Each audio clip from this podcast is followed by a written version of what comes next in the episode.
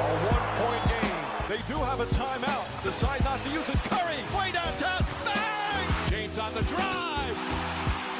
Anthony for three. Puts it in. Durant. You can't keep jumping that high, man. C'est fou. Bryant for the win.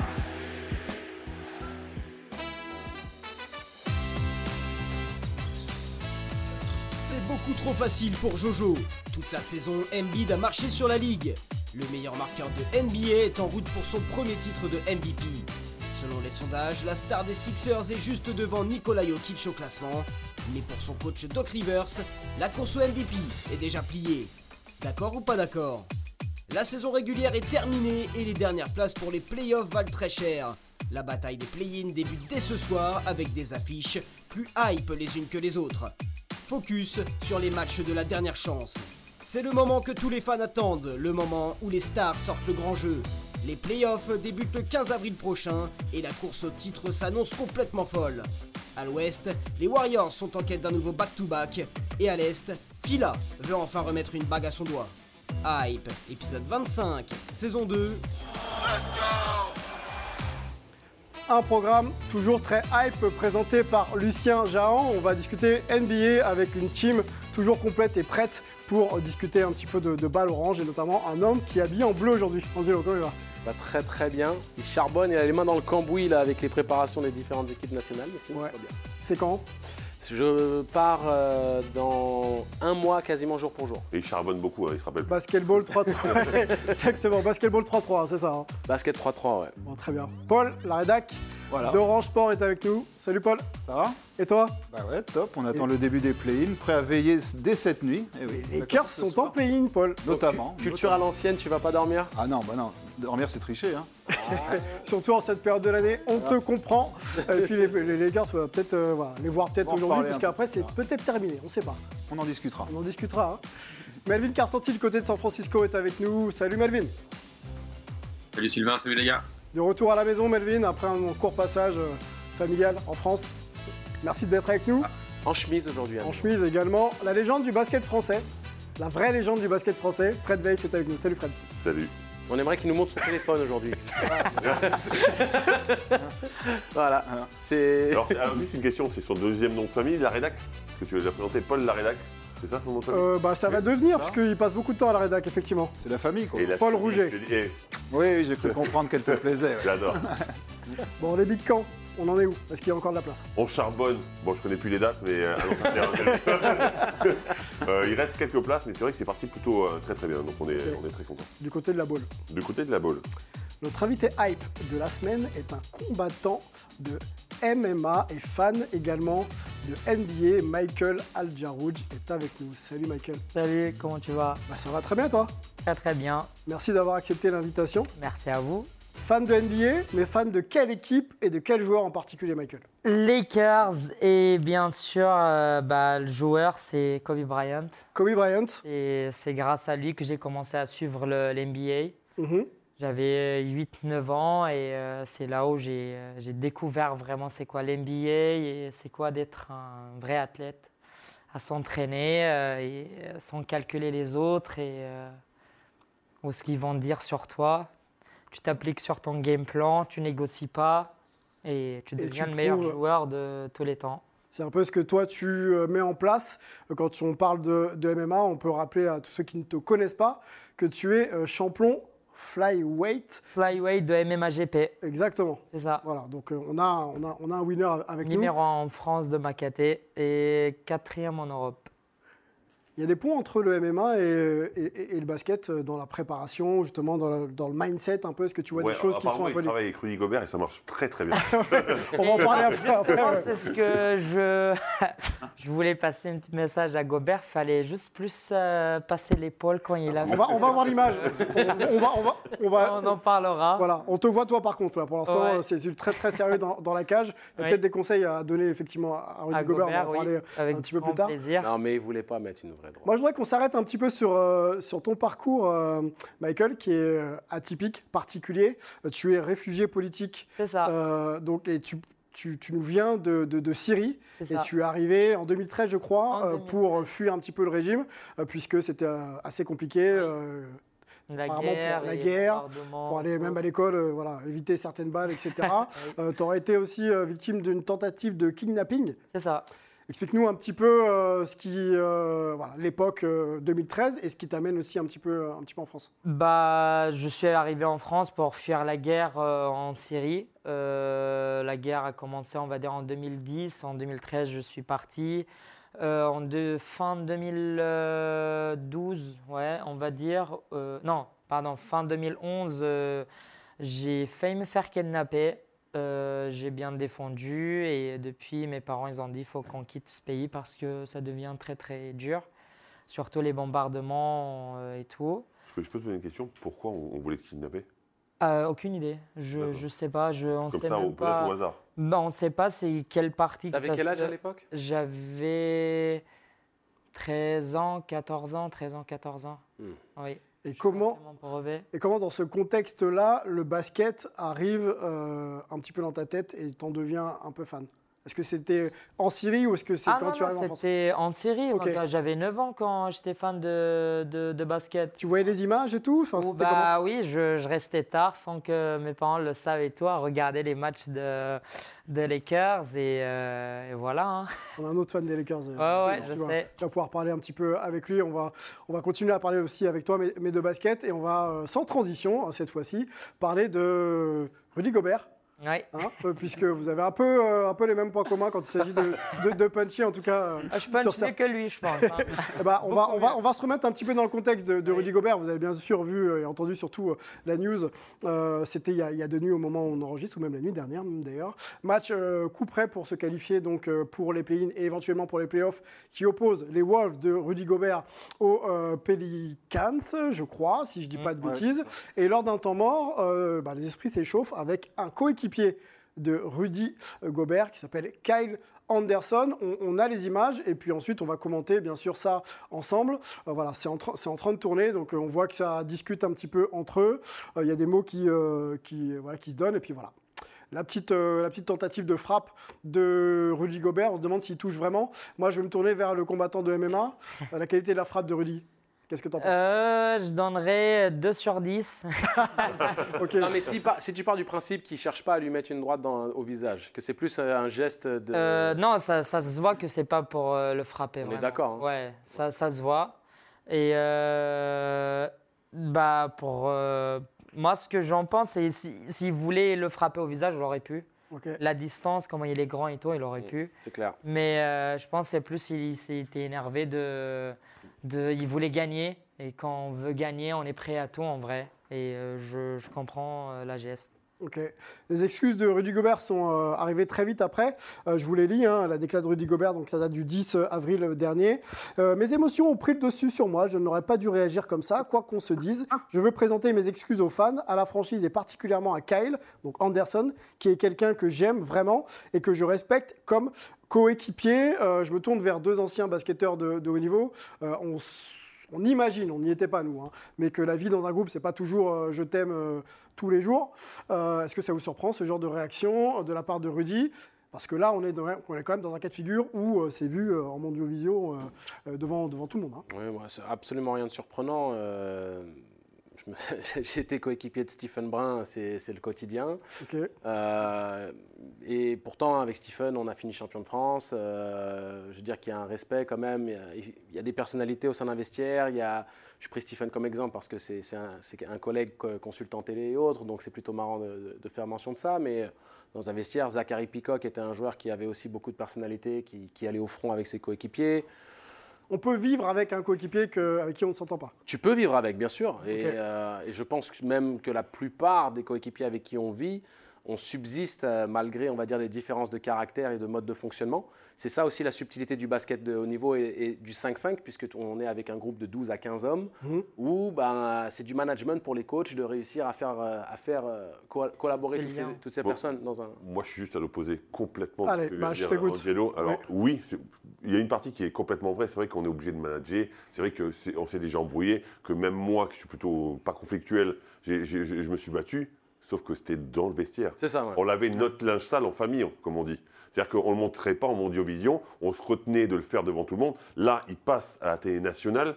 tu es obligé de maîtriser tes nerfs. Mm. Moi, moi, ça me choque. Il y a- il y a- ça, ça me choque. Ensuite, Kyle Anderson, c'est une petite pute. On, on peut dire ce qu'on veut. Non, non, mais pute, complètement. Euh, et, et ensuite, on sent que quand même, Rudy Gobert, il n'est pas super bien intégré à son équipe parce que dès qu'il donne le, le- le- le coup, tout le monde lui tombe dessus, tout le monde le repousse, et on a l'impression que c'est tous contre Rudy. Contre Rudy et, et pas. et ouais. cette image, moi, elle me dérange un petit peu parce que je me dis que Mais Fred, vu, là, c'est plus compliqué. t'as vu le body language même de, de Carl Anthony Towns sur la remise en jeu? Tout de suite, c'est lui qui est. Qui est on, on- on pense à On Rudy. sent que Rudy est Ouais, mais- stigmatisé par la situation. on- on voit- mais, mais je trouve que là, c'est vraiment le point d'orgue de cette saison où Rudy semble pas du tout intégré dans ce vestiaire. Euh, on a l'impression qu'ils le mettent à l'écart et ça a dû être une saison tellement galère que oui, je trouve que c'est pas bien qu'il le montre devant tout le monde, Mhm. évidemment. Mais vu ce qu'il a vécu, à mon avis, je comprends. La réaction euh, des médias américains euh, par Melvin Carsanti et, euh, et peut-être de l'opinion publique de manière générale. Euh, Melvin, tu n'as pas été témoin, mais tu étais non loin de, ce qui s'était passé entre Jordan Poole et, Draymond Green en, début de saison. Là, c'est un cas complètement différent puisqu'on est en plein match et en plus dans un match coup près pour, pour les deux équipes hein, qui, étaient, qui étaient concernées. Qu'en pensent les Américains de ce qui s'est passé? Et puis, est-ce que ça modifie un peu le traitement médiatique de Rudy Gobert aux États-Unis? Alors malheureusement, ça ne modifie pas le traitement médiatique de Rudy Gobert aux États-Unis parce que le traitement médiatique de Rudy Gobert aux États-Unis était déjà, euh, était déjà pas top, malheureusement. Et c'est vrai que bah, après, ce, après ce geste, tout le monde lui est un peu tombé dessus. Et alors, il y a deux choses. Un, on le pointe du doigt car, comme le disait euh, Fred, tu n'as pas le droit de perdre tes nerfs comme ça en, en public. De surcroît, dans un match décisif euh, pour les playoffs, il y a eu beaucoup de gens qui ont dit qu'il était un peu égoïste de faire ça et un peu de mettre, son équipe en, péril. Il a aussi été suspendu, donc il ne sera, pas- sera pas là ce soir pour le match face aux Lakers. Et après, euh, tout le monde ramène un peu tout au transfert de cet été, malheureusement, et montre ce geste comme un symbole du malaise qui existerait chez les Wolves. Euh, on oublie quand même que depuis le All-Star Game, Rudy fait une bonne saison. Moi, j'ai eu l'occasion de lui, de lui parler et d'être dans ce vestiaire avec les joueurs du Wolves avant et après le match contre les Warriors il y a peut-être deux semaines. Et l'ambiance était vraiment au, au- au- au beau fixe. Donc je ne sais pas s'il est mal intégré, mais c'est vrai que c'est un peu toujours le problème sur le terrain. On sent souvent qu'il est, qu'il est, est montré du doigt. Alors après, quand les propos d'Anderson sont, sont sortis, ça a un tout petit peu atténué le tollé contre Rudy, mais ça reste un peu le ennemi public number one. Tu le disais, Melvin, euh, ma question va, va vers Paul. Euh, suspendu pour le match de play-in, hein, donc un match très très important pour la suite de la saison euh, des Wolves. Est-ce que ça en dit long justement cette suspension sur le statut qu'a Rudy au sein de son, son équipe? Et je vais plus loin, euh, quid de Rudy euh, pour euh, la saison prochaine? Est-ce que euh, son avenir est compromis au sein de cette franchise? Bah, on peut clairement dire que pour l'instant, c'est pas une réussite, l'association Towns-Gobert, que, que beaucoup en doutaient déjà. Et tout le monde, comme le disait Melvin, parle de ce transfert comme l'un des pires de l'histoire désormais. Alors, après, cette association, juste pour mm, Oui. diminuer un petit peu et atténuer ce que tu dis, Oui. Ils n'ont pas beaucoup joué ensemble. beaucoup Voilà. même. Towns a beaucoup été blessé, ouais, c'est vrai. Non, mais je veux dire, sur l'équipe en elle-même, on attendait quand même autre chose que, que cette saison-là de la part des, des Wolves. Après, il va falloir voir l'avenir. Alors, Déjà, ils ont forcément un match à jouer après ce play-in, qui gagne ou qui perdent. Donc là, il sera plus suspendu, il rejouera. Mais le problème, c'est qu'ils ont aussi d'autres absents, notamment à l'intérieur, comme Nasrid. Il y a Jaden McDaniels qui s'est, lors du même match, on va en parler, qui, qui s'est détruit la, la main sur un mur. Donc, euh, enfin là, les Wolves, on a l'impression qu'ils sont, enfin, ils sont vraiment pas au mieux quoi, avant le début des play-in. Mais Ok, Ça ne dit rien sur l'avenir de Rudy pour le moment, il va falloir attendre. je pense pas qu'il soit transféré euh, Ok. dès l'intersaison. C'est pas possible. Le contrat est trop gros. ça- Enfin, ça serait trop compliqué financièrement en tout cas. Une autre image hein, pour relier un petit peu euh, Rudy et et Draymond Green, même si c'est- les affaires sont, sont pas pareilles. On a euh, l'image du de la droite que Draymond Green avait, avait euh, mise à, à Jordan Poole en, en début de, en début de saison. On peut la montrer et puis on va demander à notre euh, combattant de MMA d'analyser aussi la qualité de la droite. C'est assez, assez spectaculaire. Là, par contre, il, il le touche. Là, on voit qu'il y va pour le toucher et effectivement, il le touche. on sent que tu préfères. Là. hein. Et encore, Bah, l'équilibre la du corps, euh, et tout, ouais. L'équilibre du corps, tu vois les pieds qui partent un peu. Bah, ça, En fait, le ce qu'on appelle, si, c'est si, rate, s'il rate, euh, ce qu'on appelle Superman Punch. De ce que je vois, je vais... Non, c'est vrai, en plus. Je vais juste vérifier. Ah bah, on l'a plus. Ouais, ouais, je pense que c'est le Superman Punch. Ouais, c'est le Superman Punch où euh, on n'a plus les, euh, les, deux, les deux jambes sur, euh, Sur le sol. au sol et, euh, Et on y va. part. On met le corps et. Voilà. Bon, la transition pour, pour Draymond Green qui en a profité justement pour s'exprimer sur le cas Rudy Gobert. Je peux vous lire la décla. Donc, quand j'ai vu les mots choisis par Anderson pour parler à Gobert, il doit être prêt à gérer une réaction. Tu ne peux pas manquer de respect comme ça, surtout, quand, surtout pardon, dans un environnement compétitif avec les émotions qui explosent. Avec cette situation pour le play-in, malheureusement pour Gobert, c'était quand même la mauvaise décision. Voilà. Donc Draymond Green qui a été plutôt, euh, plutôt soft. euh, surtout qu'il a été- Imagine, imagine, il, il dit oh, vraiment c'est un tocard de faire preuve de violence alors qu'il met un, une droite à son coéquipier en début de saison. C'est un petit peu compliqué comme position pour lui, logiquement. Il boit du petit lait. là, Bah, vraiment. moi, je Oui, pense. bah, lui, il kiffe. Ah, T'as vu quand il a reposté le tweet Ouais, quand il a reposté. Enfin, il a, il a repris la. le même, ouais. il, a, il a repris la Allez, même on- référence. pour terminer cette séquence, on a également une petite surprise avec un punch un peu particulier en régie. On vous montre l'image. c'est pas un punch. C'est pas un punch, c'est une claque euh, d'Angelo qui se fait justice lui-même sur un terrain grec.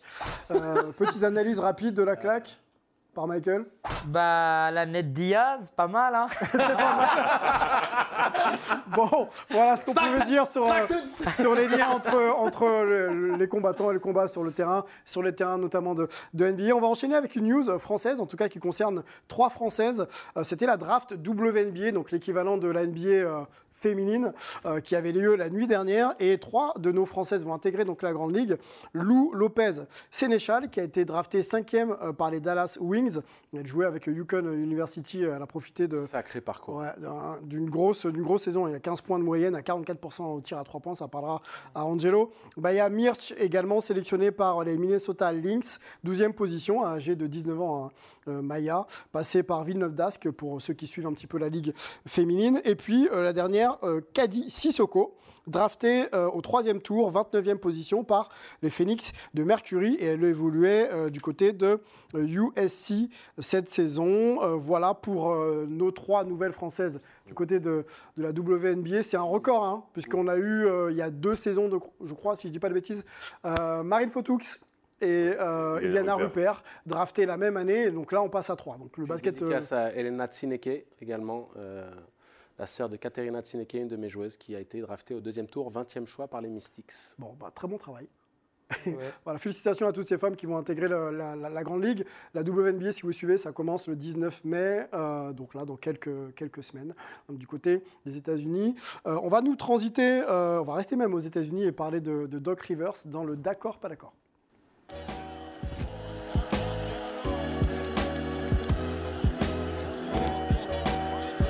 Alors, on va se replonger dans la, dans la saison régulière. Euh, on reprécise hein, que la saison régulière est terminée et qu'on va donc commencer les play-ins et les play-offs là, dans, dans quelques heures. Euh, Replongeons-nous quand même dans la saison régulière, euh, puisque plusieurs joueurs ont performé, notamment euh, Nikola Jokic et Joel Embiid. On peut en citer un, Kevin Durant, euh, Steph Curry, euh, Yannis Yanis- Antetokounmpo, le Yanis. Antetokounmpo. Euh, Doc Rivers, le coach des Sixers, s'est exprimé euh, sur la course au MVP. Et euh, bon, il y a pas mal de lobbying à- en ce moment de, à, ce- à ce moment-là de la saison. Et lui, il a clairement euh, voté pour son joueur, Joel Embiid, en expliquant euh, qu'il était euh, clairement le euh, meilleur joueur de cette saison. Je vous propose de l'écouter. If the MVP race is over, I, I'm really like tonight. We had we couldn't make shots. We had guys making shots uh, with open shots. The man just scored half our points in the NBA game. Um, and I'm biased, but the MVP race is over. Il parle de Joel Embiid, son joueur. On va peut-être afficher les stats et on va se poser la question ensemble de savoir si effectivement la course au MVP est terminée. Les stats de Joel Embiid, hein, c'est très très fort euh, cette saison. C'est alors voilà, elle s'affiche 33 points de moyenne, quasiment 55% au tir, euh, et puis plus de euh, plus de 4 passes pardon et plus de 10 rebonds. Donc 55% au tir, c'est pas mal quand on sait le volume de tir qu'il prend, surtout aussi à l'extérieur. Voilà pour Joel Embiid. On va vous présenter d'autres profils un petit peu après. À la- à la phrase de Doc Rivers, la course au MVP est-elle terminée? Je crois savoir que Paul est plutôt d'accord avec Doc Rivers et euh, Fred Weiss plutôt. euh, Alors, par principe, comme c'est Doc Rivers, je suis contre. Bon, bah, il a plié, il a plié l'affaire. Ça va être compliqué, euh, Paul. Écoute, je vais, je vais le laisser du coup commencer, comme ça Ouais. tu auras le temps de, de déguiser tes arguments. Ben, c'est assez simple. Alors déjà, en quoi c'est objectif que le coach qui coach le joueur puisse dire ça? Donc déjà, je trouve que c'est pas objectif. Et dire que c'est plié, ça serait un petit peu euh, un, raccourci que je ne prendrais pas. Parce que pour moi, les deux ont fait une saison fantastique. Aucun des deux euh, serait un, un scandale qui gagne le MVP. Mais de le dire comme ça aussi, euh, de façon péremptoire que, que, bah, c'est forcément Joel Embiid, moi ça me choque. Parce qu'il faut ne pas oublier qu'effectivement, Jokic marque moins de points, parce qu'il a euh, retrouvé Murray, parce qu'il a retrouvé Porter, parce qu'il s'est intégré dans l'équipe, parce qu'il fait gagner son équipe. Alors certaines personnes vont dire il faut prendre les résultats en compte. Les résultats sont quasiment équivalents. D'un côté, on, a- on doit avoir une victoire de plus, même du côté de- des Sixers, mais pour moi, ça ne compte pas vraiment. Il, et il est intégré à une équipe où il devrait avoir moins de responsabilités, et pourtant, il est meilleur rebondeur que Joel Embiid, et il est meilleur passeur que Joel Embiid. Donc, pour moi, je ne dis pas que ça doit être Jokic, mais que c'est pas fini, ça c'est sûr. Ok, donc la course est encore ouverte. Euh, évidemment, et sens que quand tu écoutes les médias américains, ils sont plutôt en train de dire que c'est partagé. On enchaîne avec Paul. Tout à fait. Alors Fred dit des choses intéressantes. hein, Comme d'habitude. Je te remercie. Elle est belle ta chemise, je te dis Ouais, déjà. Merci. Alors, ce qui- là où il a, il a vraiment raison, c'est que, c'est- enfin, c'est kiff kiff, on va dire. Je veux dire, ça, enfin, ça serait pas un scandale de le donner à l'un ou à l'autre. Ce que les médias américains prennent en compte, je pense que Melvin pourra ne- nous le confirmer, c'est la, la fin de saison qui s'est beaucoup mieux passée pour les Sixers et pour Embiid à titre personnel. Ils ont été aussi beaucoup marqués, j'ai l'impression, par le match à 52 points contre les Celtics. Et c'est justement après ce match que Rivers, kiffé ça, par voilà, il a eu cette, euh, cette déclaration-là.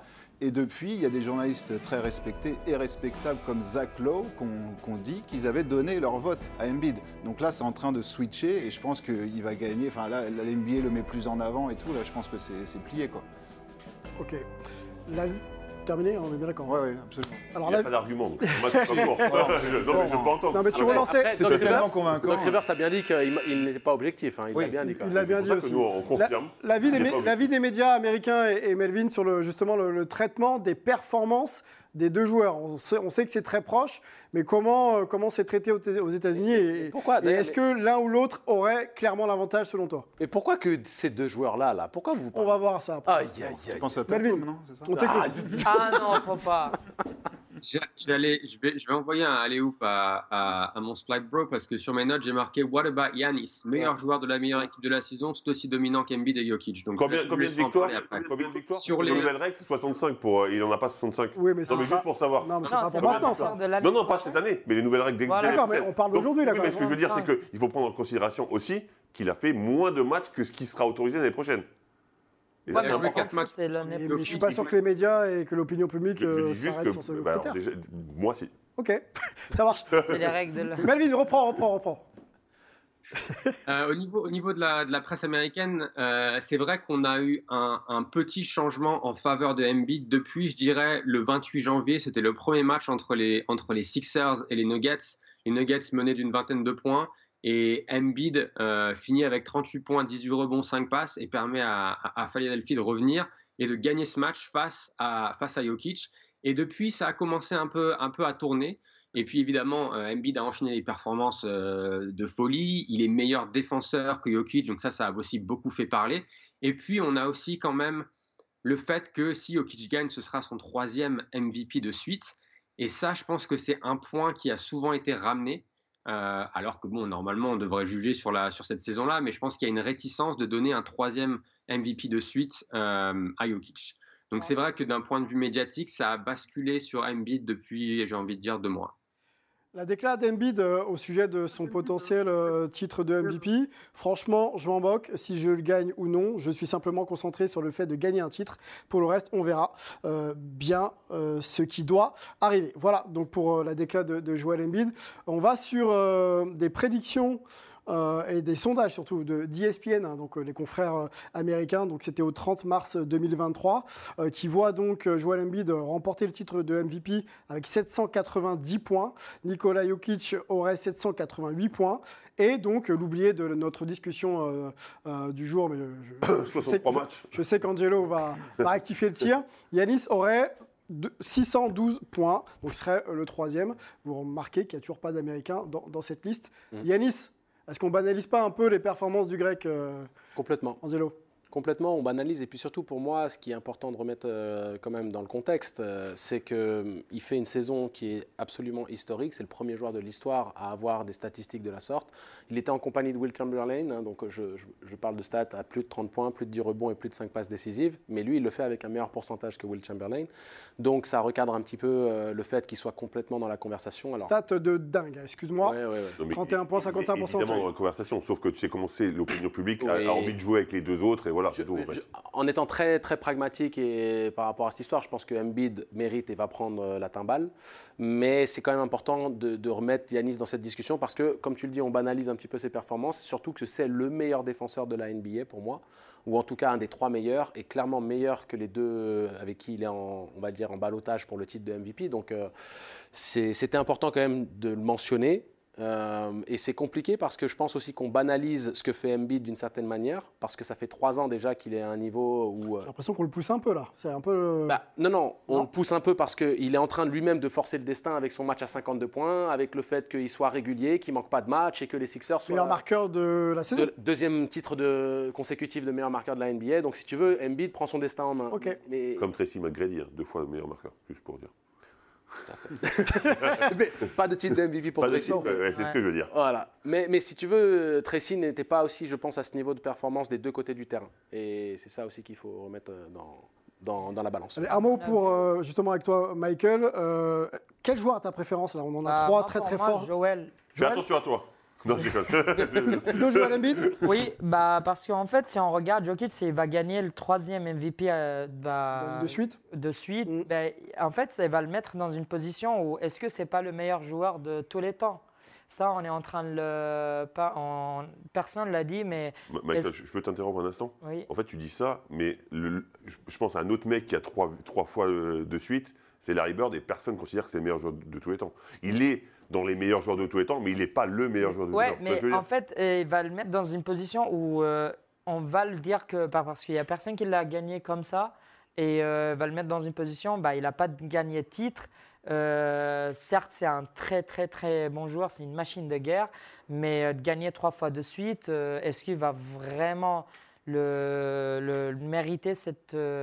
Surtout par rapport au contexte actuel, euh, en comparaison euh, à Embiid notamment. Quoi. Oui. que être assis à côté de Bird, c'est Voilà. euh, ce que tout le monde imagine quand on parle de sur la même table, quoi Voilà. Je pense pas. Les réticences dont, peut, dont parlait peut-être éventuellement euh, Melvin. Mais, Mais, mais Melvin, a- enfin, vous avez raison tous par rapport à ça, évidemment, mais c'est pas sous ce prétexte-là qu'il peut pas l'être. Enfin, ce que je veux dire, c'est que ce qu'il fait, c'est quand même monstrueux pour un pivot qui est quasiment triple Bien sûr, mais double. la question de moyenne se dans une équipe qui est première à l'Ouest. Enfin, il y a quand même, je, je l'entends, Oui. et, et- et- mais il y aura forcément un frustré parce que si c'est Embiid, je pense que Jokic sera frustré aussi parce que. même si lui il s'en fout, il sera en train de faire du dada avec ses chevaux. Mais, euh, mais, mais, mais ce que je veux dire, c'est que quelque part, tous, les trois qu'on a cités, et, et j'irai même plus loin, presque Tatum pourrait le mériter aussi. Enfin, tu vois, Ouais, Il a il il a il est beaucoup de un monde. dessous, tu il sais, a cran en tout. hein, mais, mais, mais je pense, Fred, Pas si loin équipe Allez, pas si ouais, loin. allez, pour terminer. Ouais. Mais je pense qu'on est tous d'accord que de toute manière, quiconque ne- le gagne entre ces trois mecs-là sera un ambassadeur magnifique de la NBA et mérite Oui, bien sûr. considération. Oui, et que, oui. Tu vois, il n'y a pas. Contrairement à Sauf d'autres. si c'est un grec. Par, Sinon, par exemple, ouais. quand tu donnes le MVP à Nash, non mais quand tu donnes le MVP à Nash devant Shaquille O'Neal notamment ou un Kobe Bryant, c'est là où ça peut grincer les dents parce que tu dis un mec qui tourne à 15 points de moyenne. Alors oui, Phoenix était très fort, Très fort et très haut. très haut, mais bon, 15 points de moyenne et 12 passes, ok. euh, MVP double back-to-back avec des individualités comme Shaquille et Kobe. bon, il y a, il y a débat. Il y a débat. Là, il y aura pas. Mot, de la fin pour Michael et on Il a portait l'équipe Nash à cette époque-là et par exemple, comme, euh, pas- le même exemple pour Jokic, pareil, quand il, il a carré l'équipe, quand il n'avait pas Murray avec lui, Jamal Murray Ouais. et tout. Et, euh, Ouais, mais Phoenix, Phoenix était euh, quand, quand il n'avait pas Murray, les Nuggets étaient sixième de la conférence, alors que. Phoenix était premier. Donc voilà. voilà, c'est juste ça que je veux dire. Bon, autre époque, et discussion intéressante. On va continuer de discuter ensemble dans le focus et on va parler play-in.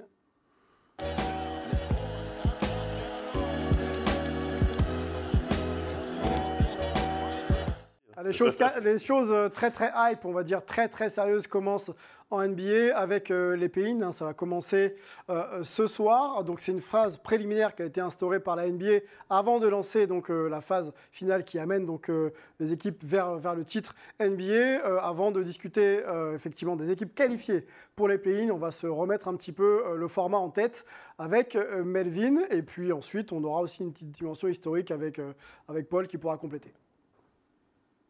Alors c'est très simple, le- play-in, c'est les équipes qui terminent entre la 7e et la 10e place de chaque conférence, donc ils se retrouvent dans ce de sorte de tour préliminaire pour pouvoir accéder aux deux dernières places qualificatives euh, pour les playoffs. Donc le 7e reçoit le 8e et le vainqueur valide son billet et jouera euh, l'équipe qui est deuxième dans la conférence, donc ils seront, ils seront 7e de la conférence.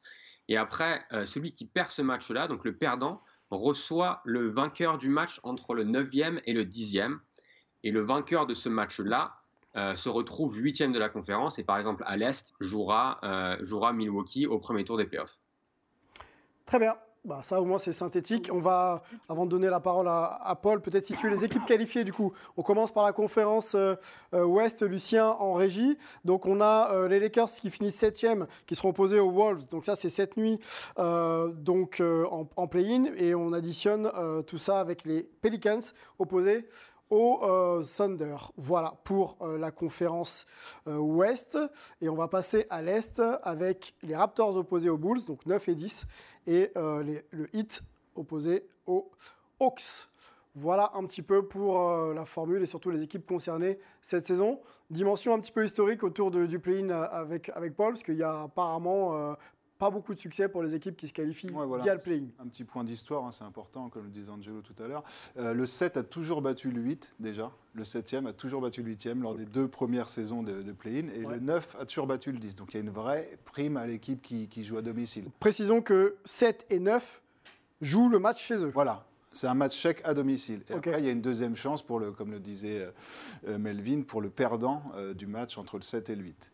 Et alors, après, au niveau des playoffs, toutes ces équipes-là qui sont sorties du play-in ont été systématiquement éli- été éliminées au premier tour. En fait. Donc le play-in pour l'instant fait pas recette. Pas encore. Pas encore. Mais alors, ça a rajouté vraiment de la compétitivité et euh, je veux dire, la saison est, pas terminée pour toutes les équipes aussi rapidement qu'elle pouvait l'être par le passé. Là, là, cette saison, de- jusqu'à la 12e place, ils ont été concernés pendant longtemps, notamment dans la conférence Ouest. Donc, euh, y, il y a moins de tanking. Et euh, en plus, ils avaient pour euh, réduire le tanking en 2019, euh, Adam Silver a décidé de, de faire passer les chances des premiers de, de la dernière équipe de la saison régulière à 14% au lieu de 25%. C'est un peu technique, hein, mais enfin, pour ceux qui suivent les vrais Non, non, stabs. on, t'écoute, on t'écoute. Donc tout ça, c'est des mesures qui ont, aidé à améliorer la, la com- la- la- la compétitivité de l'NBA. Il y a, il y a- il y a plus de, de- matchs importants, moins de matchs qui servent à rien. Ça, c'est ton point de vue. C'est une question justement générale qu'on voudrait, que, que je- voudrais pardon, que l'on se pose dans ce débat. Et je vais lancer Melvin euh, sur les principes de compétitivité. Tu es très très proche du produit. Euh, tu vois euh, l'équipe championne en titre très très régulièrement. Est-ce que cette formule-là, maintenant, depuis que tu la vis, tu considères que ça augmente la compétitivité de la ligue? Et quand je pense à ce terme, je pense aux équipes qui, voilà, qui sont toujours border playoff et jusqu'à aller 12-13 de chaque conférence. Est-ce que ces équipes semblent être plus concernées par la saison régulière? Euh, oui, clairement, je pense qu'on l'a vu, on l'a bien vu cette saison. C'est-à-dire que on sait qu'on a le prix ultime cet été avec, Victor Mbanyama comme premier tour de draft. On s'imaginait à, bah, une course au tanking. Au final, on n'a eu que quatre équipes qui ont vraiment joué cette saison avec, Victor en, ligne de mire. Et les autres ont vraiment joué le jeu pour essayer d'accéder les playoffs. Je pense notamment à OKC, qui est une jeune équipe qui a très bien joué. Euh, il y a quelques années, ils auraient sûrement euh, arrêté de jouer après le All-Star Game pour essayer de se positionner pour la draft. Là, ils sont allés chercher la dixième place, ce que personne, ce que personne n'attendait. C'était un peu pareil à l'Est, où on a Washington qui s'est pas qualifié, mais qui a joué quasiment jusqu'à deux semaines de la fin de la saison. Pareil pour, euh, pour Portland, qui était un peu loin. Pareil pour Utah. Donc, il y a vraiment plus de compétitivité et il y a cette, cette, cette envie d'accéder d'accéder au play-in et potentiellement au play-off pour donner un peu plus de, bah, d'expérience à des, à, à des jeunes équipes. Frédéric, tu commentes la NBA pour une autre chaîne. Oui, Tu suis donc la saison. oui. La compétitivité, est-ce qu'elle est relancée ou est-ce qu'elle est vraiment installée grâce au play-in selon toi? Alors, au départ, j'étais complètement défavorable euh, au, au play-in parce que j'écoute LeBron et LeBron avait dit que c'était nul. Donc, Jamais écouté LeBron. Si LeBron dit que c'est comme ça, moi je crois que c'est comme ça. Ouais. Et en fait, je me rends compte que évidemment que ben, on, on- on a vu, surtout le- du côté ouest, c'était chaud, tout le monde se battait. On était tous à, à savoir qui sera qualifié directement, qui ira en play-in. Euh, bon, alors Dallas s'en fout apparemment, mais, mais sinon, je veux dire, les autres équipes étaient concernées euh, et, et j'ai trouvé ça super intéressant. Après, euh, quand on parle du Thunder, euh, Melvin parle du Thunder, ils ont déjà Chet. Holgren. Donc, Oui. donc tu dis peut-être que eux ils sont ils ont peut-être moins cette tendance à vouloir avoir euh, Chercher, euh, un chercher pic, le- euh. et, étant donné effectivement que c'est l'équipe la plus jeune de NBA, mais je sais pas si les deux auraient été complémentaires. Alors ça c'est pe- petit aparté. Mais, mais c'est vrai que c'est hyper intéressant de se dire que tout le monde joue jusqu'au bout, qu'il y a qu'il y a un vrai enjeu parce qu'il y avait combien de matchs à la fin qui ne servaient complètement à rien. Là, on a vu que tout le monde était intéressé par ce la dernière passait. journée, la dernière journée ou avant-dernière, euh, tout, tout le monde était chaud pour les playoffs, pour les play-in, tout le monde se battait, tout le monde était intéressant. Et franchement, ça change, ça change de la NBA où, effectivement, avec Victor, on aurait pu se dire Ok, les gars, ils s'en foutent complètement, ils vont tanker, Mhm. ils, veulent, ils veulent la pépite. Et finalement, ça a joué. Euh, Les affiches, on va commencer par euh, la conférence euh, Est et on va se le remémorer. Puis vous allez me dire celle qui vous hype le plus. Peut-être commencer par, par toi, Michael. Donc on a dit hein, les Raptors à domicile face aux Bulls et le Heat à domicile face aux Hawks. Est-ce qu'il y a une affiche qui te plaît là-dedans déjà? Le Raptor et le Bulls. Je, je- j'aimerais bien que le Bulls passera en, en playoff juste pour euh, Caruso. Ok, bien. très bien. Je l'aime bien. D'accord. C'est un, un- athlète qui n'a pas trop parlé comme les, les autres. Ok. Ils ont dit tu vas jouer au G-League le temps que nous on déciderons. Bah, il a dit ok. Il a continué dans le G-League. euh, le temps qu'il a vraiment fait ses preuves, il a dit ok maintenant tu viens aux Lakers. Il est venu aux Lakers, il a gagné avec LeBron. Et euh, ce genre d'athlète, c'est ce que j'aime le plus. Ok. Bon, moi, j'adore. Car- j'adore Caruso aussi parce que quand tu joues à NBA 2K, tu sais pas si c'est un joueur random ou si c'est vraiment un joueur de l'équipe. Il a exactement le même bandeau, C'est chaud, vrai, et c'est c'est le vrai. même. C'est vrai. Ouais. Bon, en tout cas, un Et, joueur euh, travailleur, dur au mal et qui a su se faire Et sa c'est place pour ça, avec le temps. je- j'aime bien. Je l'aime bien et je, je voudrais juste pour ça qu'il va au playoff. euh, Et- mon, mon commentaire n'a rien à voir avec mais le. C'est Michael- égoïste, mais. Non, mais c'est ton, ton égoïsme, il est beaucoup plus altruiste que tu penses parce que Caruso, c'est un des rares joueurs en NBA qui fait l'unanimité. Ouais. Euh, au, au sein de la ligue oui. et à l'extérieur. C'est-à-dire que je ne connais pas un mec qui n'apprécie pas ce mec. Je connais pas un mec qui va dire Oh, mais Caruso, vous nous cassez les couilles avec ce truc. Non, Il, est pas. vraiment apprécié, respecté, Voilà. Il fait reconnu son comme taf, défenseur, fait il fait son taf. Euh, C'est pas génial, mais c'est. c'est- c'est- C'est pas, c'est pas Kyle Anderson, quoi. Non. Non, c'est pas du tout le même profil. ouais. Euh, je crois savoir que le Heat Hawks est une série hype qui t'intéresse. Ouais, c'est une série A qui m'intéresse parce que je pense que ça oppose les deux équipes qui se retrouveront dans le tableau final. Ok. Donc euh, je pense. Tu vois que- qui passer? Je pense que le Heat va passer, Ok. même si j'ai euh, cette sensation que les Hawks sur un match, s'ils mettent dedans, ils sont capables de, de- de renverser les Heat. C'est parce que sur un match, tout le monde est capable. Bah, ils n'auront qu'un match pour le faire, donc il faut qu'ils se dépêchent. Oui, mais tout le monde est capable sur un match. Pardon, c'est deux, pardon, c'est bon. Oui, mais ce que je veux dire par là, par rapport au fait de passer septième, par exemple, et, on- et on le sait bien, même, euh, et, et Fred, euh, avec la maîtrise qu'on a de la LNB, tu sais, les playoffs en quart de finale, demi-finale, et puis tu arrivais sur une finale en un match où tu n'avais jamais la hiérarchie qui était respectée, parce que sur un match, euh, euh, la chorale de Rouen qui gagne. Ouais, mais là, là j'ai du mal à te croire quand même. hein. Aller gagner, que les Hawks aillent gagner à Miami, euh, moi, ça me paraît. qu'on- Mais Ouais. je ne dis, pas- je dis pas que c'est pro- au niveau probabilité non, que c'est que c'est le faible, mais c'est- bien sûr, ça Voilà. peut exister. Surtout que sur la, sur la saison, le Heat euh, a remporté trois fois. Mais sur un match, tu dis quand même qu'il y a la possibilité d'inquiéter un peu le Heat. L'avantage du play-in, encore une fois, ça met, ça C'est met de la pression, forcément. Euh, mais je pense quand même que Miami va faire aussi. respecter la hiérarchie. On a le tableau pour t'aider un peu, mais sais Oui, t'as pas besoin d'aide, mais le- Donc je pense que Miami va faire respecter la hiérarchie euh, à ce niveau-là et qu'après les Hawks vont faire le boulot parce que je pense qu'ils ont aussi euh, un, un avantage euh, dans le jeu par rapport à Toronto ou même au Bulls. confrontation Donc, entre les deux joueurs, entre les deux équipes, pardon. Donc avantage à Miami, tu l'as dit, 3-1. Ouais. Ok. Euh, joueur- top joueur côté Miami, Jimmy Butler, Trey Young. Et euh, top coach, enfin coach, pardon, pas top coach, coach, Eric Spolstra, Quinn Snyder. Avantage à qui? En termes de joueurs, en termes de coach? Avantage joueur, c'est le hit. Avantage coach, c'est le hit. Avantage même euh, qualité. de Avantage jeu, maison, c'est le hit. parce Avantage maison, C'est le hit. maison, Et bah puis, oui, si tu veux, ils ont une identité défensive, le hit, qui, va, qui, qui a réussi à mettre en difficulté Trey Young. Euh, ils peuvent switcher très fort. Tu as Bam Adebayo qui est capable de sortir, de jaillir sur, euh, sur euh, la couverture de l'écran et de faire repousser les porteurs de balles très loin, ce qui fait après qu'ils peuvent se positionner dans les aides défensives. Ils peuvent mettre euh, Max, Max euh, pour, euh, pour aussi avoir une line-up qui peut tout peu. changer défensivement sur tous les écrans. Mhm. Donc Miami a l'avantage. Mais derrière, ça reste du basket et on sait que c'est un sport d'adresse. Donc quand tu as une équipe comme Atlanta qui, qui peut mettre dedans, mais c'est la raison pour laquelle je pense que Atlanta, même s'ils passeront pas le hit, passeront au prochain, au prochain match de Et play. Pas- ils seront affrontés, ils seront confrontés aux Bucks. Et Yannis a un peu du mal avec la raquette euh, des va, Hawks. on, va, on va se projeter sur les, les playoffs euh, dans, dans quelques minutes, messieurs. hein. Allons du côté de la conférence Ouest. Euh, Il y a pas mal de choses à dire puisque les, les oppositions sont très très hype. On a deux fans des Lakers, donc on va s'arrêter sur la confrontation Lakers-Wolves. On a dit qu'il n'y aura pas Rudy Gobert et que les Lakers jouent à domicile avec LeBron James, Anthony Davis. Tout a l'air d'aller pour les Lakers qui font une deuxième partie de saison plutôt intéressante.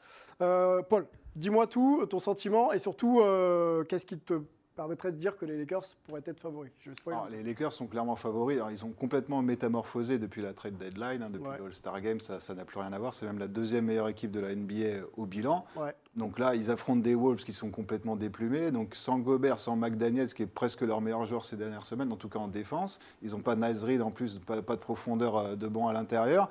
Donc là, pour moi, la, la seule issue pour les Wolves, c'est que Anthony Edwards et, euh, et Towns cartonnent à trois points. quoi. Il, faut, il faut vraiment qu'ils soient, parfaits dans ce domaine pour avoir une chance. Sur une série, jamais ils, ils battraient les Lakers, à mon avis. Là, sur un match, tout est possible, même s'ils ne partent pas du tout favoris. Mais les Lakers, comme on dit, si c'est Davis et LeBron qui sont là, qui ne sont pas blessés, je ne pense pas que ça puisse ne pas passer, en tout cas ce soir pour ce, ce play-in. On peut dire faute professionnelle si les Lakers battent pas les Wolves quand même? Mm, Moi, je dirais que. On serait pas loin, on serait pas loin.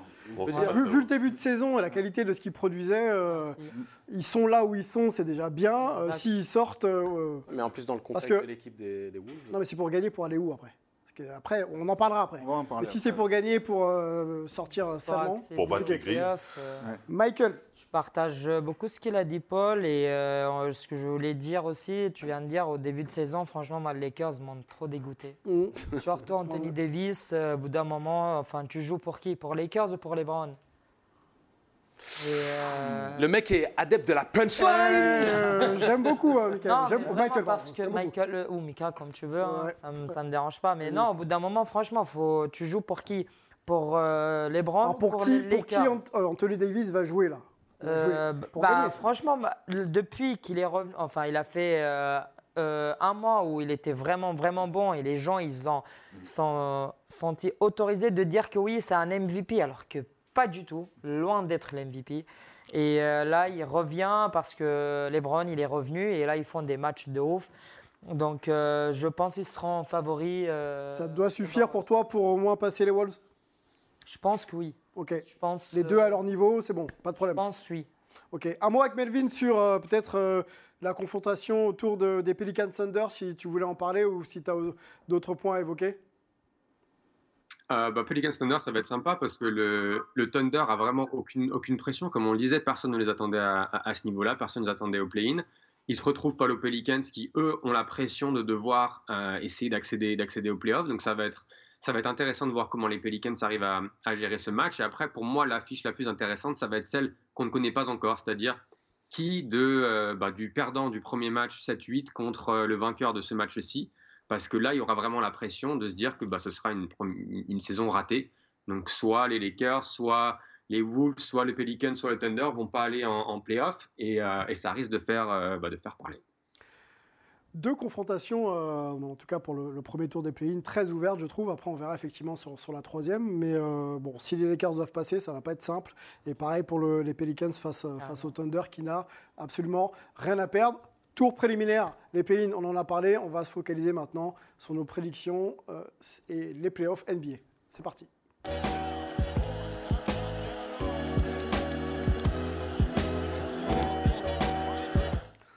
Donc à la suite des play-in, on aura euh, dans la foulée, hein, quasiment la nuit d'après, euh, les playoffs NBA, donc euh, le moment clé de la saison NBA qui doit amener donc les équipes euh, jusqu'au titre.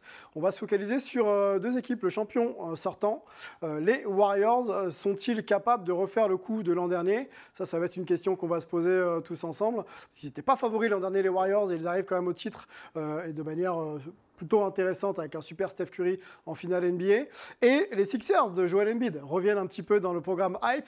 Est-ce que c'est pas la saison ou jamais pour Joel Embiid, Doc Rivers et James Harden et qu'on sort également pour aller chercher un titre euh, pour euh, justifier un petit peu euh, le process mis en place par, par, par Joel Embiid. On commence par les Warriors.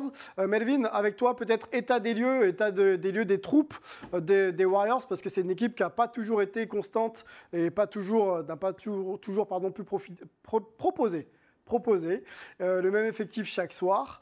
Est-ce que tout le monde va bien? Est-ce qu'ils sont prêts à défendre leur couronne?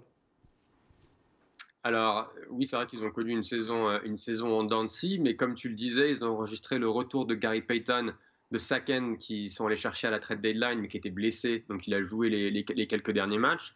Ils ont Andrew Wiggins, qui a raté les 25 derniers matchs, qui est de retour dans le groupe, qui n'a pas joué là, euh, les deux derniers matchs de la, de la saison régulière, mais qui devrait être de retour, et je pense de retour dans le 5 pour le premier match face à Sacramento. On a les tauliers, donc Stephen Curry, Clay Thompson, Draymond Green, qui sont en pleine bourre. Euh, Curry, bon, a raté beaucoup de matchs, mais il fait une saison, peut-être la meilleure saison de sa carrière. Thompson a fini avec le plus grand nombre de tirs à trois points de la ligue. Et Draymond Green a été, euh, a été dominant en défense comme il, comme il sait le faire. Et ils ont tous clamé haut et fort pendant toute la saison que le moment qu'ils attendaient, c'était les playoffs.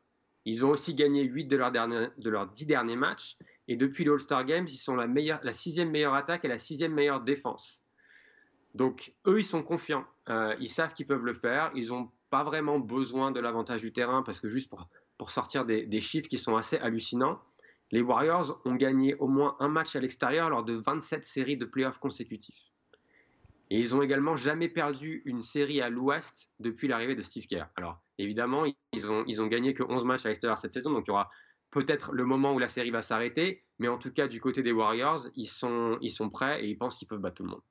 Sixième place euh, à l'ouest, hein, les Warriors, donc on, on, on, le répète, champion en titre. Michael, les Warriors, c'est une équipe que tu apprécies un peu ou pas?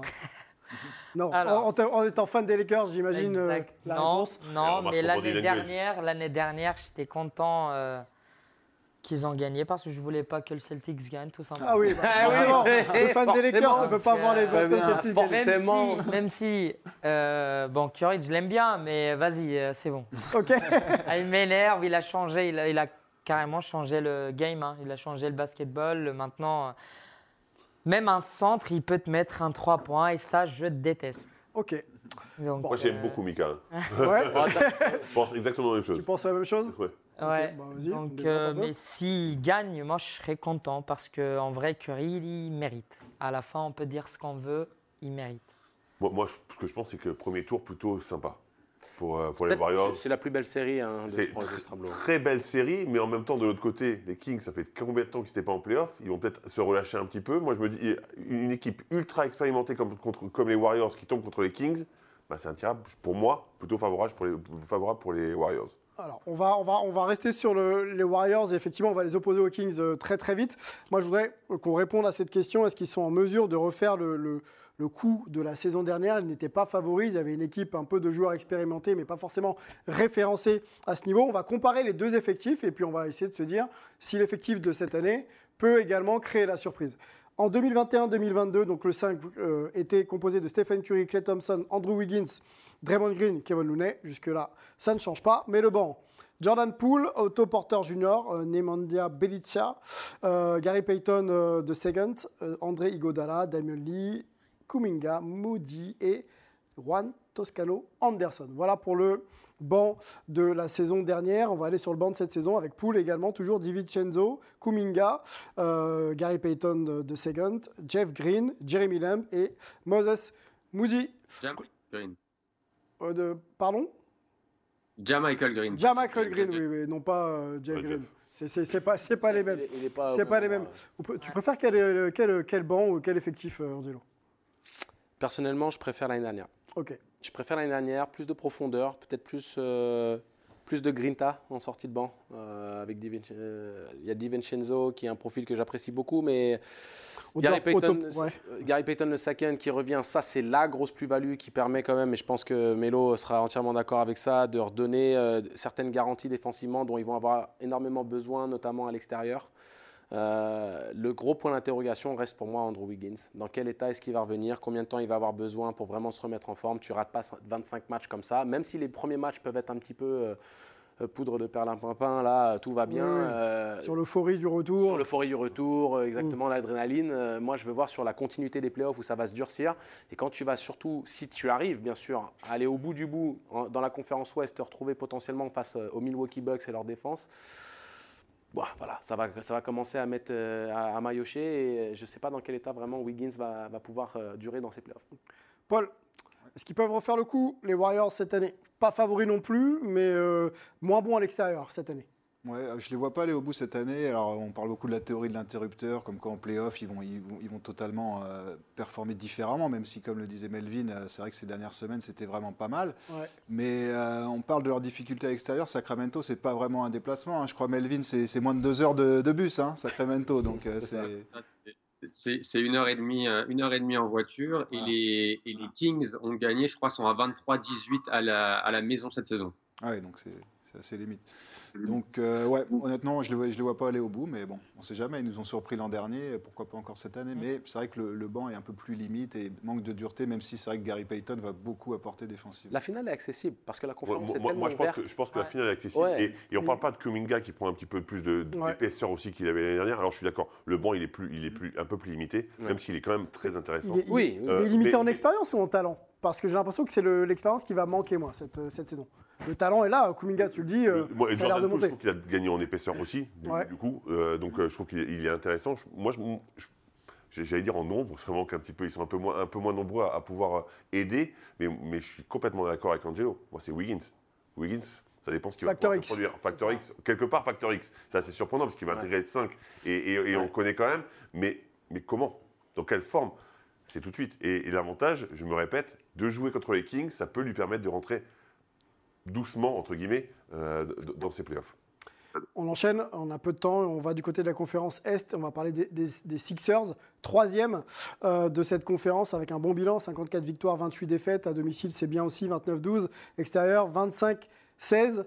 Euh, c'est l'objectif assumé de Joel Embiid, d'être au moins finaliste et de prendre le titre cette année. Est-ce que vous les voyez capables de le faire? Il va falloir passer quand même sur la route de Boston et de Milwaukee. Et bah, quels sont les points qui vous permettraient de penser qu'ils ont quand même quelques atouts à défendre? Finalement, Joel Embiid déjà, c'est quand même un gros atout. Qui peut défendre Joel Embiid? Il l'a montré ça. Je ne sais pas ce que tu en penses Fred, pour moi le, le, plafond ce sera la finale de conf contre Milwaukee. C'est-à-dire que s'ils arrivent à passer Boston, ce sera déjà une grosse perf, mais. Euh, mais moi, j'y crois pas du tout. Ouais, j'y crois pas du tout. Pour moi, ce serait déjà euh, une magnifique saison euh, par rapport à la configuration de la conférence Ouest, qui reste la meilleure conférence, la plus dense. les, trois meilleures équipes sont côté Est, et donc. alors bien sûr, hein, Factor X, hein, Golden State, Melo, je ne vais pas t'embêter, hein, je sais que tu es pro, pro Warriors, mais... mais si... je suis là. Ils sont quand même dans la configuration, c'est l'année ou jamais. Est-ce que ça peut pas les porter un peu les, Sixers à se dire que bon. C'est pas parce que c'est l'année ou jamais qu'ils ils vont faire des miracles. Non, mais, il y a, mais je veux dire, il y a deux places extrêmement fortes. Il l'a dit, Boston, c'est extrêmement fort. C'est deux classes d'écart. Après, au-dessus ah, encore, tu as, les Bucks. Et pour moi, le chemin, il va être beaucoup plus éreintant pour arriver à ce niveau-là. Parce que Milwaukee aura tout de même un, tableau rien n'est facile quand tu es en playoff, mais mm. aura un tableau beaucoup plus simple parce que tu dois. On peut le montrer le tableau. Ouais, t'attends la finale de conf avant de jouer Boston ou, ou, Philly. Si on peut montrer le tableau en régie euh, et justement les, pronostics hein, qu'on a, on, a, tenté de faire nous à la rédac, notamment ceux de Paul, euh, et, on pourra illustrer d'ailleurs un, peu avec, euh, avec tes arguments, Paul. Mais voilà un petit peu le chemin. Hein. quand on parle des, des, Sixers, donc ça commencerait par Brooklyn. Ne riez pas. Hein. Et, donc si ça passe, Brooklyn 4-3, si ça passe, ça sera opposé à Boston qui battrait donc Miami. Et c'est là où pour Paul le chemin des, Sixers s'arrêterait. Paul, en un mot. Oui, alors j'ai fait ça sur le coin d'une table en 5 minutes, hein, mais euh, écoute, euh, c'est Mais tu fais jamais mieux que ça, de toute façon. c'est ça. Alors c'est vrai que c'est la grosse cote, hein, les, Lakers en, finale de conf. Euh, déjà, je les vois battre les Grizzlies au premier tour. Mhm. On est nombreux dans ce cas-là. Parce que bon, ils, ont D'Angelo, hein. nous on en a un seul et c'est déjà énorme. Mm. c'est quand, même quelque chose. et après, du côté S, c'est vrai que les Sixers, je ne les vois pas battre les Celtics. Au final, je pense que ça, les Celtics ont, eux, l'expérience pour le coup d'une finale de conf. Euh, les, Sixers n'en ont pas fait depuis euh, 10 ans. Enfin là, ils sont sur 4, demi, éliminations en demi-finale sur les 5 dernières années. Donc, euh, mais je pense que ça va être très indécis et il va y avoir quelques coupeurs de tête. Voilà, on en reparle dans quelques jours. Melvin, euh, on va sur tes pronos et on te laisse argumenter sur la conférence Ouest. Tu vois quand même les Warriors arriver en finale de conférence, oui c'est ça, contre, contre Phoenix. Argumente-nous ça. Oui, comme on l'a dit, je pense que face, aux Kings, le fait que les, les défenses des Kings est, bah, fait partie des, pires défenses de la ligue, ça va, leur aider parce que personne ne peut défendre sur Steph Curry, malheureusement, chez les Kings. Donc je pense qu'ils vont passer les Kings en allant chercher un des deux premiers matchs à Sacramento et après en gagnant les matchs chez eux. Après, on va avoir, je vois pas les Lakers battre Memphis, mais par contre, je vois euh, un nouvel épisode de, la rivalité entre les Warriors et les Grizzlies. Ils ont déjà prouvé la saison dernière qu'ils peuvent battre les Grizzlies sans l'avantage du terrain. Euh, donc je pense que ça va être une série intéressante, mais je vois les Warriors passer. D'autre côté, je pense que Phoenix va sortir vainqueur de, euh, du tableau euh, haut en battant, en battant Denver au, deuxième tour. Et après, malheureusement pour les Warriors, je, bah, quand tu arrives face à Kevin Durant, c'est toujours un peu compliqué, même si les Suns, pareil, n'ont pas vraiment de défenseur attitré pour un, Kevin Durant, pour un Stephen Curry comme il l'avait avec Michael Bridges avant le transfert. Mais bon, KD, ça t'amène jusqu'en finale. Et de l'autre côté, euh, je ne vais pas revenir sur ce qu'a dit Paul parce que je suis assez d'accord. Euh, pour moi, Milwaukee est le grand favori et je vois Milwaukee battre les, les Suns en finale. Pour finir, euh, mes pronostics, où je vois Milwaukee et les Warriors rejoindre la finale NBA et les Warriors battre Milwaukee. Je suis loin d'être sûr de moi, mais je vais, je vais assumer les Warriors avec leur expérience. Pour arriver au final NBA et et être champion, euh, ils savent faire. Ils ont un coach qui maîtrise et qui, sait- qui sait maîtriser toute situation. Donc je les vois quand même être compétitifs, même euh, face aux Clippers, qui ont pour moi une vraie profondeur de banc, un vrai coach et des joueurs. Voilà. Par contre, Milwaukee gagner, ça va être compliqué à arrêter, mais pourquoi pas sur un malentendu Je veux peut-être l'avis de mes Tu deux. sais ce que c'est le paradoxe? Dis-moi. C'est que si ton tableau passe, Oui. ta finale, je la conçois. C'est-à-dire que si les, les Warriors arrivent jusqu'en finale, le match-up face à Milwaukee, défensivement, euh, le, les- le- le problème de match-up qui va, qui va se poser avec euh, Brook Lopez notamment, euh, qui, qui joue beaucoup en drop, et euh, la capacité des, des Warriors à pouvoir faire tomber la, la pluie, ce que tu veux, et à, gros, à grosse fréquence, Mm. c'est un, une configuration qui me choque pas, si tu veux. Moi, c'est Personne plus le fait arrêter. jusqu'en finale. Par contre, personne pour arrêter Yanis, donc ça c'est un vrai problème. L'avis euh, de Michael sur mon prono et notamment la finale NBA, est-ce que tu vois comme moi? Bah, je vois que Ça les me rassure, Bucks ouais. ils vont passer. En Ok, vrai. ok. Je, je les vois vraiment passer. Champion? Oui, malgré la- l'expérience de States en finale et tout, en, en face on a de mort de faim. Ok. Bon, bon les finales, c'est- Je suis d'accord. T'es d'accord? Ouais, je suis complètement d'accord. Parfait. Bah écoute, ce sera prêt. En même temps, il est combattant MMA. On va, on va pas effectivement le, trop, trop l'embêter. On va surtout remercier euh, Michael à Rouge d'avoir été hype kiffé. et puis de parler basket comme euh, si c'était ton sport numéro un. Bravo. hein. Yes, franchement, ouais, encore, mais- vraiment plaisir. Bon, merci d'être venu en tout cas. Et puis, euh, la lumière est ouverte. Et puis on te retrouve aussi. Hein, tu étais dans l'émission MMA MMA Extra Round de, la chaîne. Oui. Donc euh, ne ratez les- pas ce programme. Les, les MMistes, ils aiment le basket. Hein, J'ai l'impression. Seb, etc. euh, on a bien, bien, bien parlé l'autre fois et c'est bah, c'est grâce à ça. organiser que un je petit, suis un petit pick-up euh, game. En basket, mais Oh, pas en. Bon, on va remercier l'équipe. Merci Angelo, merci Paul, merci Melvin, Merci. merci Fred, merci euh, Lucien Géant, toute la régie et bonne suite de programme Hype sur Sport en France. Ciao